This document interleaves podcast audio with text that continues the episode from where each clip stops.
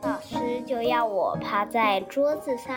rasa kembung sehingga tidak ada nafsu makan. Jadi saya Hello，你好，你现在听到的是少年报道者的读报新闻，我是小管家报道仔。少年报道者是独立媒体报道者制作的儿少新闻平台，在这里有很多大朋友、小朋友会把世界上重要的事说给你听，除了中文，还有多种语言哦。请把耳朵打开，让报道仔为你服务，一起来收听好新闻。从心理健康假、语言保存到国防安全，儿少代表政绩多元成熟，也成中国拉拢对象。台湾推动儿少代表参与政策已十年。儿少代表提案关注的议题渐趋多元，部分提案已获政府采用成为政策。有了儿少代表参与发声，国家政策决策过程逐渐改变中，累积参政经历的儿少代表不仅成为未来台湾参与公共事务的人才库，甚至也成为中国今年定调两岸大交流年重点锁定与经营的青年交流团对象。近几年来，儿少代表关注议题时，在提案的品质、表达的方式都有明显的进步。这些经验，儿少代表又能带回去地方和自己的学校、社团，让台湾的儿少成为公共事务发展重要的一环。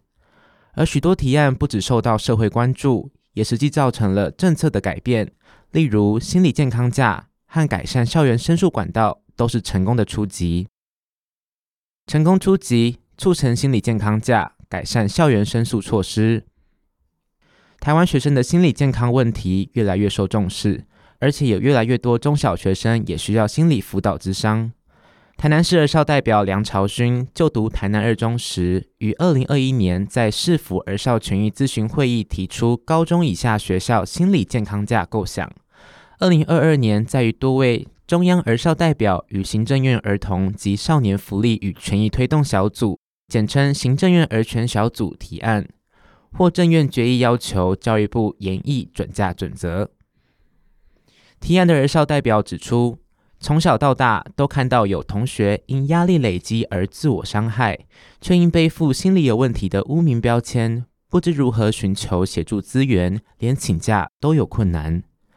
儿少代表提案规划的心理健康假，适用于心理不适但还没严重到必须就诊的学生。请假时不需减负就医证明，并比照病假、生理假，不列入出缺勤和学业成绩，且未顾虑隐私权，也鼓励学校运用线上请假系统。这个提案获得很多回响，有些儿少代表也在各县市的儿少权益咨询会议表达类似需求。行政院和教育部同表支持。二零二三年起，许多大学校院开始试办心理健康假。教育部正规划，未来也适用于高中以下学校。此外，儿少代表也多次提案，要求改善校园事件处理及申诉措施。而校代表们搜集了很多真实案例，证实申诉存在许多障碍。相关部会检视政策漏洞。最后，教育部二零二三年六月修订的国民教育法，就因此强化多项学生权益的救济方式。包括学生可以由其法定代理人或实际照顾者代为向学校提出申诉，不服学校申诉决定时，也可以向主管机关提出再申诉。儿少代表提案关注的议题还包括儿少自杀率、网络霸凌、触法儿少的安置与衔接等。多数提案在中央提出讨论后的决议，目前是由相关部门列管或研商。意外风波。全民国防提案遭扭曲，然而许多提案无法一蹴而成，有的提案虽引起高度注意，甚至有意外风波，考验儿少代表的毅力和抗压性。台北市的儿少代表黄佩琪就读台北市华江高中高二时曾提案，关切被性剥削儿少在安置机构的辅导机制，以及如何从机构复学。提案讨论后虽没通过，但后来有其他儿少代表在向卫福部儿童及少年福利与权益推动小组委员会议（简称卫福部儿权小组）提案时，也会持续关注类似议题，接力发声。俄侵乌战争后，看到数百万乌克兰儿童因战争流离失所，当时就读云林县振兴高中的陈明谦和台东县育人高中的江瑜婷，二零二二年十月在行政院儿权小组提案，建议在中小学加强全民国防，儿少也应学习如何更好的防灾或参与救灾，包括上学期间若遇到空袭，学生如何撤离，撤离动线如何规划，这些措施也应让儿少参与讨论。此案获国防部接受列管，同意让儿少有机会参与讨论，却意外引发争议。部分在野党政治人物批评是要训练娃娃兵上战场，更质疑儿少代表参与制度的正当性。经媒体报道后，有网友肉搜提案学生的名字和学校，在提案学生的社群媒体留言谩骂。提案的江瑜婷如今回述说，当时很难过，情绪差一点崩溃。为了选举和博声量的政治目的，故意抹黑我们的提案内容。许多媒体不加求证就大幅引述那些被曲解的新闻。提案的儿少代表们还因此想办法召开记者会，再次发声说明提案内容。从自身出发，推动金门话乡土课程，为视障生争取电子书。至于各县市儿少代表在地方政府的提案，目前多与校园生活有关。例如高雄市儿少代表的近年提案，包括落实课后辅导自由选择权、段考补考成绩统一化、调整学校张贴升学榜单形式、将儿少需求纳入高雄市运动场馆规划、改善高雄市青少年打工权益等。比较特别的是，金门县儿少代表台北大学一年级蔡启业等人今年最新的提案是要保存独特的金门话，并向县政府建议。为避免金门高中职又落后台湾其他县市，积极向教育部、文化部等相关单位沟通，先暂时松绑金门地区师资检定规定，也让高中职金门话本土语言顺利开课。有些提案是从自己的问题出发。今年刚出任台北市儿少代表，就读松山高中二年级的邱荣燕，本身是视障生，视力只有零点零二。他说。因视障需要依赖电子书朗读，但他从国中到高中一路念上来，常遇到教科书跟考卷的电子版要晚一到四周才会拿到，让他常得私下拜托老师或请父母报读。因此，他想从源头来解决这件事，也帮助其他视障生，打算提案建议教育局可以订定申请教科书电子书的标准作业流程。另一位台北市儿少代表，在家自学的高三生李佳莹，从小父母离异，后来成为同志家庭的小孩，历经许多内心世界的痛苦与转折。刚好妈妈从事心理咨商相关工作，激起他想成为儿少代表，倡议政府重视自学生心理辅导资源不足的问题。因此，他向北市府提案，希望北市实验教育创新发展中心能对在家自学生设立辅导室。担任儿少代表之后，许多人选择进入公共行政科系。行政院儿权小组召集人林万亿向少年报道者表示，儿少代表机制推动以来，最重要的价值是让政府部门学习听儿少的声音，这对政府官僚体系非常重要。参与会议的民间团体成人代表和不同专家学者代表，也都需要学习倾听儿少的声音。了解儿少关切的问题以及儿少的需求。另一层价值，儿少代表们也透过自我同侪学习，了解如何参与公共事务，从咨询相关专家研究，再到决策。透过这个机制，关心超出他们原本学习经验、生命经验之外的议题。长期推动儿少公共事务参与的台湾少年权益与福利促进联盟理事长林月琴也观察。近年来，儿少提案内容的论述与对话能力有明显成长，也知道用什么方法和管道去寻求改变。例如，知道主动约政务委员，以争取儿少代表大会的提案能被行政院列管追踪。儿少代表在经历公共事务后，其中有不少人在高中毕业后参与大学公共事务或就读相关科系。金门县金门高中毕业的蔡其业，后来就读台北大学公共行政暨政策学系。今年担任儿少代表大会议程总召的曾令宏，从屏东县东港高中毕业后，就读淡江大学公共行政学系；台南二中毕业的梁朝勋就读台湾师范大学社会教育学系；台东县育人高中毕业的江玉婷以特殊选才管道进入清华大学不分系实验教育方案学士班。台北市华江高中毕业的黄佩琪就读成功大学全校不分系学士学位学程。有些儿少代表最后自发性成立延续性组织。桃园市多位儿少代表筹备近一年，桃战公民培力协会今年八月正式成立，将投入儿少代表的培力工作。